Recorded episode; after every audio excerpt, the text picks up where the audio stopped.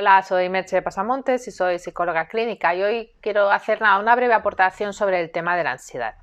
La ansiedad es un tema mm, delicado, llámale, grave incluso, y que tiene que ser tratado de una manera seria y rigurosa. El estar ansioso no es estar nervioso. Nerviosos podemos estar todos en algún momento del día o en algún momento de la semana o de nuestra vida. Estar ansioso es una condición con más agravantes que el mero hecho de estar nervioso.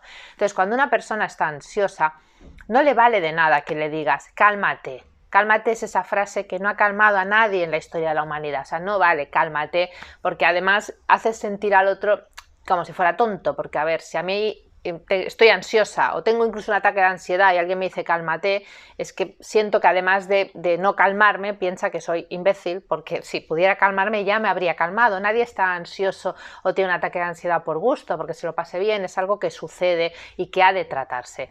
Entonces, bueno, era simplemente ese apunte, ¿no? El darse cuenta que la ansiedad se tiene que tratar, que yo recomiendo un tratamiento terapéutico para la ansiedad y que hay un montón de herramientas que te pueden ayudar a, a superar la ansiedad y a no estar ansioso, pero el cálmate, la frase cálmate, no es una de ellas.